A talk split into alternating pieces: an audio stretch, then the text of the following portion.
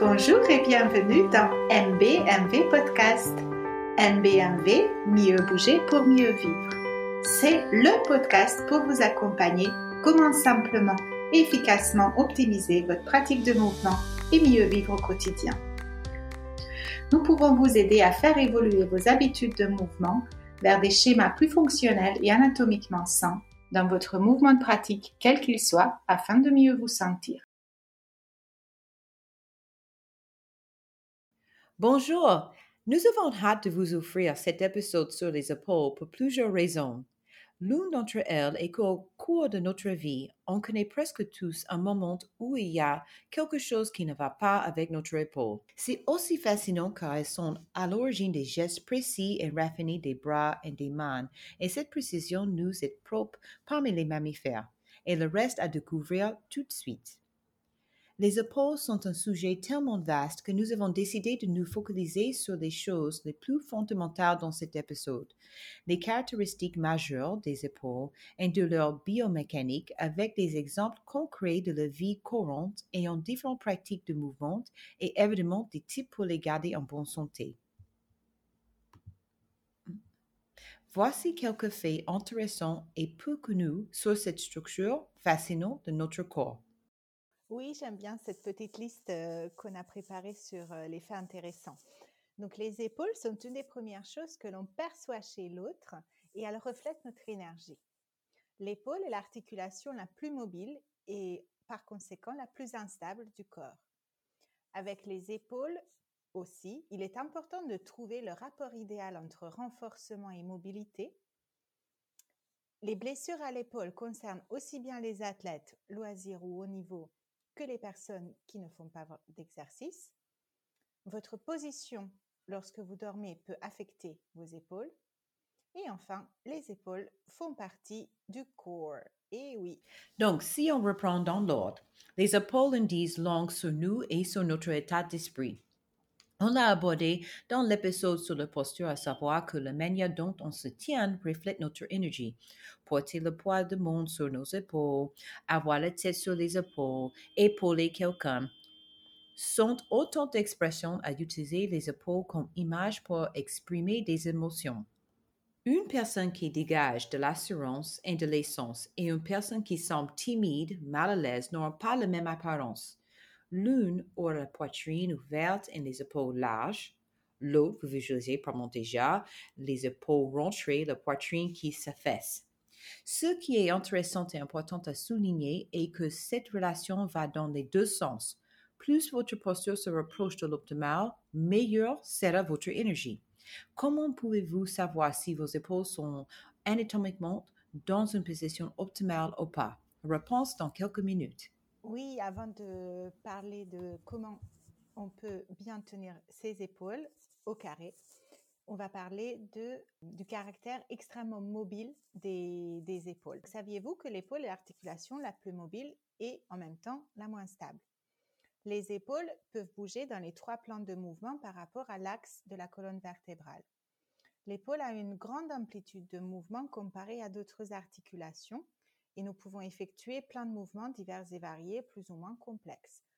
L'épaule est la seule articulation avec une base qui elle-même immobile, l'omoplate.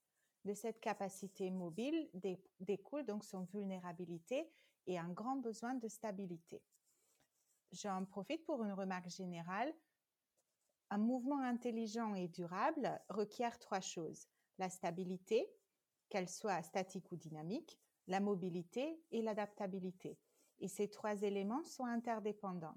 Si vous n'avez que la mobilité, cela se traduira par manque de stabilité et vous risquez de subir des lésions, notamment la luxation de l'épaule. Si vous manquez de mobilité, cela se traduira par des amplitudes de mouvement réduites comme des restrictions pour certains gestes.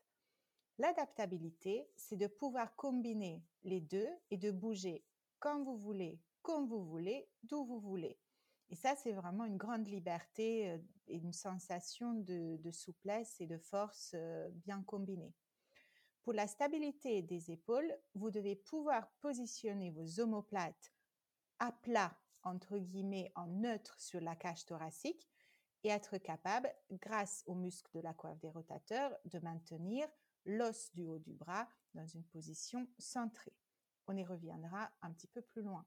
Nous vous invitons maintenant à passer en revue les gestes et mouvements du quotidien et voyez si vous avez déjà ressenti une gêne ou vous connaissez quelqu'un dans votre entourage pour qui ce n'est pas accessible ou disponible. Alors, notamment, attraper un objet en haut d'un placard ou attraper quelque chose euh, dans la cuisine en levant le bras au-dessus de la tête. Se savonner le dos ou dégrafer un soutien-gorge si vous en portez. Lorsque vous êtes au volant, vous voulez passer un objet à l'arrière sans vous retourner. Pour euh, les mamans qui, ont leurs enfants euh, sur le siège arrière. En faisant du jardinage, tailler une haie, ramasser les feuilles, euh, en faisant du bricolage, peindre le plafond, monter un meuble nécessitant de visser par exemple beaucoup. Tous les mouvements qui nécessitent un geste répétitif que vous n'avez pas forcément l'habitude de réaliser. Ou lorsqu'on travaille sur l'ordinateur, ce qui nécessite également des gestes répétitifs, quelque chose assez fréquent dans notre société qui concerne les enfants aussi. Alors, si rien de tout cela ne s'applique à vous, tant mieux, ça veut dire que vos épaules sont en bonne santé. Euh, et on souhaite euh, à tout le monde que ça soit le cas, des épaules bien positionnées, fortes et mobiles. Après, si ce n'est pas votre cas, continuez à nous écouter. On va commencer à décortiquer le pourquoi et du comment de ces difficultés. Pour une meilleure compréhension visuelle, vous trouverez euh, des images explicatives euh, dans le groupe Facebook où vous pouvez nous rejoindre à tout moment. Vous trouverez les informations dans le descriptif de l'épisode. La plupart des mouvements de pratique euh, comprennent de l'échauffement. Donc, on vous fait faire des étirements et éventuellement un peu de mobilisation. Ce qui serait pourtant avant tout, très important, c'est d'inclure l'activation et le renforcement des muscles stabilisateurs. évidemment, le tout avec réalignement postural. Ça, c'est le gage de la longévité de votre pratique, quelle qu'elle soit, et aussi de la santé de vos épaules. D'ailleurs, plusieurs études récentes démontrent que la mobilisation des tissus autour et à proximité immédiate des articulations augmentera votre mobilité générale donc votre sensation de souplesse, alors que les étirements réalisés dans le but de rallonger les fibres, musculaires n'ont pas de réelle efficacité sur le long terme. La plupart des personnes auraient besoin de réaligner leur posture, dont leur ceinture scapulaire, pour que le travail de renforcement et de mobilisation puisse être efficace et ne crée pas davantage de soucis pour plus tard. Et ça marche exactement de la même façon que pour le bassin et les hanches. Quand les épaules, que ça soit votre os du haut du bras, l'humérus ou les omoplates, ou d'ailleurs souvent les deux, qui ne sont pas dans une position optimale au commencement d'un geste ou de votre séance de sport, la transmission énergétique ne sera pas optimale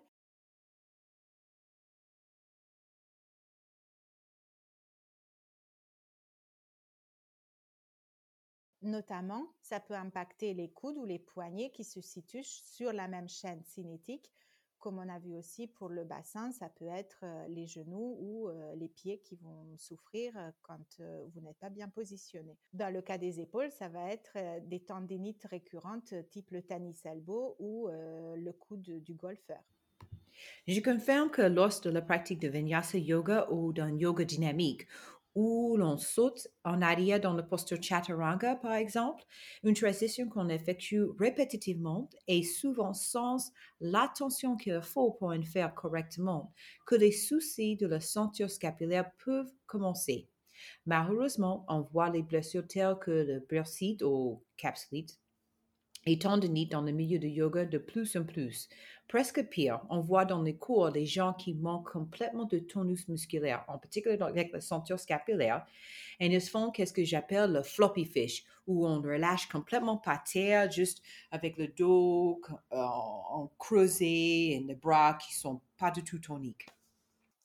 Oui, d'ailleurs, euh, ça arrive euh, non seulement dans les cours de yoga, mais on voit bien parfois les, les, personnes qui s'entraînent à l'extérieur que les pompes et tout ça, il y a, y a, la tête qui tombe et on plonge vers l'avant en fait avec le, la poitrine et tout le poids du corps, bah, du coup, vient s'appuyer sur l'avant des épaules et donc sur ces structures articulaires.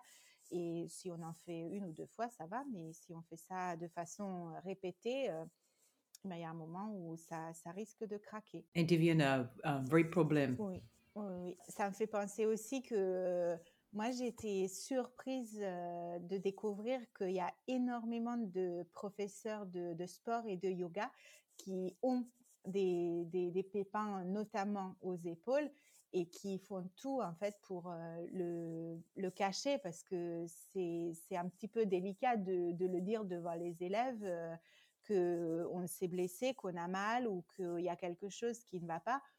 Et c'est pas souvent que les personnes viennent à questionner leur pratique en fait. Et je pense que toi et moi, c'est ce qui s'est passé un petit peu, en tout cas pour moi, c'est certain. C'est à cause des, des alertes ou des, des, des blessures que j'ai eues que j'ai commencé à me demander, mais qu'est-ce qui, qu'est-ce qui, qu'est-ce que je fais pas bien, qu'est-ce qu'il faut que je change? Mais dans, dans mon cas, c'était l'inverse parce que je veux pas me blesser en fait. J'ai peur de blessure, mais vraiment peur de blessure, peut-être au point où je pousse pas, you know, autant que je devrais dans ma pratique. Mais ça, c'est quelque chose vraiment personnel. Mais j'ai vu des gens you know, qui se blessent. Et c'est pour ça que j'ai dit, OK, il y a quelque chose qui ne va pas. Quand je, vraiment, quand on regarde en pratique, ou quelqu'un est en train de faire des choses répétitives et on voit le pattern de mouvements qui sont pas bien, c'est là qu'on commence à vraiment rendre compte, OK, ça, il faut corriger. C'est l'inverse pour moi. Je ne voulais pas me blesser. Quand j'ai vu les gens faire les choses, j'ai dit, hum, ça n'a pas l'air bien. Donc, j'ai dit, OK, on va reculer euh, et essayer autrement. Et heureusement, c'est toi qui m'as euh, parlé de euh, Lara et on est là. Et oui, et c'est vrai que depuis qu'on a, on a commencé euh, tous ces, introduire toutes ces améliorations et de, de vraiment penser mouvement fonctionnel, j'ai vraiment mal pour les personnes quand je les vois, par exemple, en chien tête en bas, où on appuie vraiment fort pour pousser la poitrine entre les bras, ou en posture de l'enfant, quand pareil, on essaye d'appuyer la poitrine par terre et, que toute cette pression va, va, que générer des forces extrêmement impactantes sur les structures articulaires de l'épaule. Pour revenir à l'anatomie et la biomécanique de base de l'épaule, l'épaule est l'articulation qui relie chaque bras au thorax, donc au tronc. L'épaule est composée de trois os euh, deux de chacun des trois os, les omoplates, les clavicules et l'humérus. L'humérus est donc l'os qui est dans le haut du bras. C'est l'équivalent du fémur euh, dans la, cuisse. Et les points où ces os se rencontrent forment quatre articulations. Donc il y en a une où l'os du bras se connecte avec l'omoplate. Il y en a une autre où les clavicules s'attachent à l'avant à l'os de la poitrine. Il y a une autre jonction où la clavicule se connecte avec l'omoplate. Et enfin, la dernière où les omoplates se connectent avec la cage thoracique. En plus des os et de ces articulations, il y a les structures anatomiques comme les tendons, les ligaments, cartilages, capsules qui sont là. Les capsules en particulier euh, pour les épaules sont importantes parce qu'elles ont pour rôle de stabiliser une articulation et de la lubrifier. Et euh, dans l'épaule, elles deviennent facilement irritables, justement, quand le mouvement n'est pas fonctionnel ou du, fait du positionnement un petit peu déplacé, il y a une irritation parce qu'on vient constamment de frotter ou de stimuler ces capsules et ça finit par générer des inflammations. quand on évoque les épaules, le terme complexe de l'épaule est souvent utilisé et c'est vrai qu'en plus de ces os, il y a aussi toutes ces structures et par-dessus les muscles. Donc vous avez euh, sept muscles principaux. Je vais en nommer que le deltoïde et le rhomboïde. Et puis après, Le dernier, c'est le groupe des muscles de la coiffe des rotateurs, qui sont vraiment importants, euh, qui sont un groupe de quatre muscles et qui, comme leur nom le suggère, coiffent, entendez, recouvrent la tête de l'humérus et qui participent aux différents mouvements de rotation de l'épaule. Sous les aisselles, il y a aussi un muscle dont on ne peut pas ne parler, c'est euh, le dentelé antérieur. C'est un muscle qui est super important pour euh, la stabilité, notamment des omoplates, et dont on va certainement parler dans un autre épisode. Les épaules arrondies et affaissées affectent aussi les muscles pectoraux, donc qui sont à l'avant de la poitrine, qui, qui, raccourcissent et deviennent un petit peu euh, ou raides. Et ça ne vous aide pas à terme de pouvoir avoir les épaules au carré. Les pathologies et les lésions de l'épaule sont multiples et douloureuses. Ça touche aussi bien la population générale que les athlètes, les nageurs, les joueurs de tennis, ceux qui font de l'athlétisme et qui font notamment des jets, les personnes qui travaillent sur l'ordinateur, sur des chaînes, des unités de production, les personnes aussi qui passent beaucoup de temps en voiture, euh, parce que le siège fait que votre, vos épaules se retrouvent dans une position où vous n'avez pas beaucoup de possibilités de vous tenir autrement. Et j'avoue que c'est extrêmement rare de voir une personne dont les épaules sont dans une position optimale et fonctionnelle. Très brièvement, je suis épatée personnellement par les changements depuis que je pratique le lit. En pratiquant du yoga traditionnel, sans vraiment comprendre les implications sur mon corps et en écoutant les instructions que l'on m'a données, j'ai commencé à avoir des soucis par-ci, par-là. Il y avait des postures ou des mouvements que je commençais à éviter ou à prévenir les profs en début de cours que j'avais une épaule sensible. Et euh, je trouvais qu'à à peine 30 ans, c'était, euh, enfin, c'était pas génial, quoi. Et en réalité, j'étais en train de les abîmer. C'est la conscience et la compréhension que la méthode LIT m'a apporté qui m'ont aidé à recalibrer tout ça. Et aujourd'hui, je reconnais à quel moment j'ai besoin de réajuster ma posture et mes épaules et je sais aussi comment le faire. Donc mes anciennes blessures sont en train de guérir, en tout cas elles ne reviennent plus. J'ai gagné en force et en mobilité de la même façon que pour mes hanches. Et toi, qu'est-ce que tu retiens concernant tes épaules avant et après le lit? Pour moi, le lit a vraiment amené euh, mon regard vers mes épaules, quelque chose que j'ai toujours eu une, envie d'améliorer, mais je ne savais pas exactement comment faire. Um, comme je l'ai déjà dit avant, j'ai toujours eu une posture relativement bonne et je suis grande, donc 1m78. Euh, Grâce à la danse, j'ai appris à faire travailler mon corps et à maintenir une bonne posture. Cependant, j'ai toujours eu des bras maigres et des épaules non pas arrondies, mais plutôt tombantes, like inclinées. Les bretelles de mes robes glissaient tout le temps sur mes épaules. Ce n'est que lorsque j'ai commencé cette méthode que j'ai réalisé à quel point j'ai manqué de force dans cette zone et comment cela jouait sur ma posture. Même que c'était bon, quand même, j'avais une lordose. C'est lorsque j'ai fait un défi posture de lit um, pendant dix jours, je crois, que j'ai vraiment commencé non seulement à comprendre, mais aussi à aimer ma force dans le haut du corps. J'ai toujours eu de la résistance dans les bras, malgré le fait qu'ils étaient maigres, parce que je suis plutôt têtue, donc, you know, je vais tenir. Mais maintenant, j'ai le développement musculaire, donc j'avais besoin pour avoir des épaules plus optimales et je peux tenir tranquillement. C'est une différence. Cette prise de conscience et le développement ultérieur de ma ceinture scapulaire ont eu un effet positif sur ma capacité respiratoire aussi. La respiration thoracique est une seconde nature pour moi maintenant, ne se fait sans effort parce qu'il y a de l'espace pour respirer à cet endroit. Je pourrais m'étendre sur le sujet à l'infini, mais nous en gardons un peu pour notre appel Zoom en direct. Oui, un Zoom en direct avec vous, au cours duquel nous discuterons de la scapulaire. Vous trouverez toutes les informations concernant cette discussion Zoom dans le groupe Facebook. Venez nous y rejoindre et on sera ravis de vous retrouver en direct. Continuons donc euh, nos petits points du début du podcast.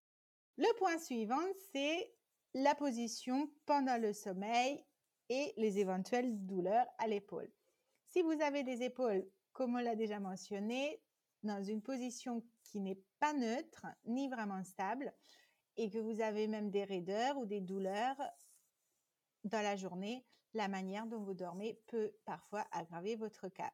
Exemple typique, lorsque vous vous réveillez avec euh, des torticolis ou une épaule endolorie, il est peut-être temps de vous poser des questions sur votre positionnement, aussi votre literie, votre matelas, les oreillers. Pour en revenir au sujet d'aujourd'hui, tu as peut-être remarqué, Rita, que les femmes doivent faire particulièrement attention au complexe de l'épaule. Oui, il s'agit effectivement d'une zone où il y a des différences inhérentes, euh, notamment la taille et le poids de la poitrine, l'allaitement, le fait de porter euh, un bébé ou un jeune enfant sont vraiment des positions et gestes euh, que l'on fait de manière durable et de façon répétée et qui peuvent grandement affecter la ceinture scapulaire des femmes. Dès la puberté, certaines filles commencent à affaisser leur poitrine, soit à cause du poids de leur sein, soit pour les cacher. Cela devient malheureusement une habitude et se traduit par des épaules et un haut de dos arrondi, des tensions dans le cou, de même pour les enfants de grande taille. Les adolescentes, mais surtout les filles, vont se courber et arrondir leurs épaules afin de paraître moins grandes et de se fondre dans la masse pour ne pas se faire remarquer. Cela devient rapidement leur posture et plus longtemps qu'elle n'est pas corrigée, plus il faudra de temps pour la corriger. Une remarque importante pour les parents de filles. Veillez à ce que leur posture soit observée très tôt avant la puberté et restez vigilante. Ce que j'ignorais jusque ma fille entre dans l'adolescence, c'est que la scoliose peut apparaître à ce moment-là. Je pensais que c'était seulement à partir de la naissance, mais non. Ce fut le cas pour ma fille qui a commencé sa puberté lors du premier confinement ici en France et qui, du fait de l'immobilité, de manque de sport et d'une poussée de croissance en, croissance en même temps, a développé, a développé une petite scoliose. Quelle a été la méthode de correction prescrite par le kiné?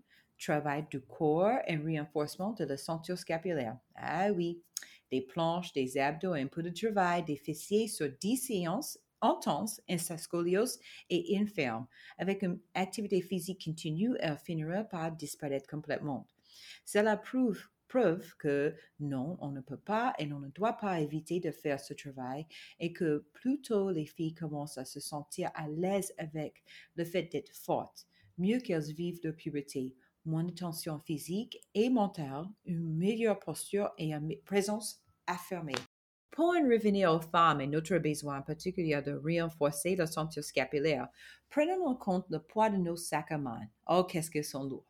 Sac est autre objet que nous semblons devoir porter en permanence, mais tout le temps on a quelque chose euh, j'ai pas, je comprends pas qu'est-ce exactement qu'est-ce qu'on est en train de porter, mais on est prêt pour quoi quelle aventure, ça c'est certes. Je sais que pendant mes années de vie à New York, j'ai devais porter régulièrement au moins 3 kilos dans mon sac, en plus de mon tapis de yoga.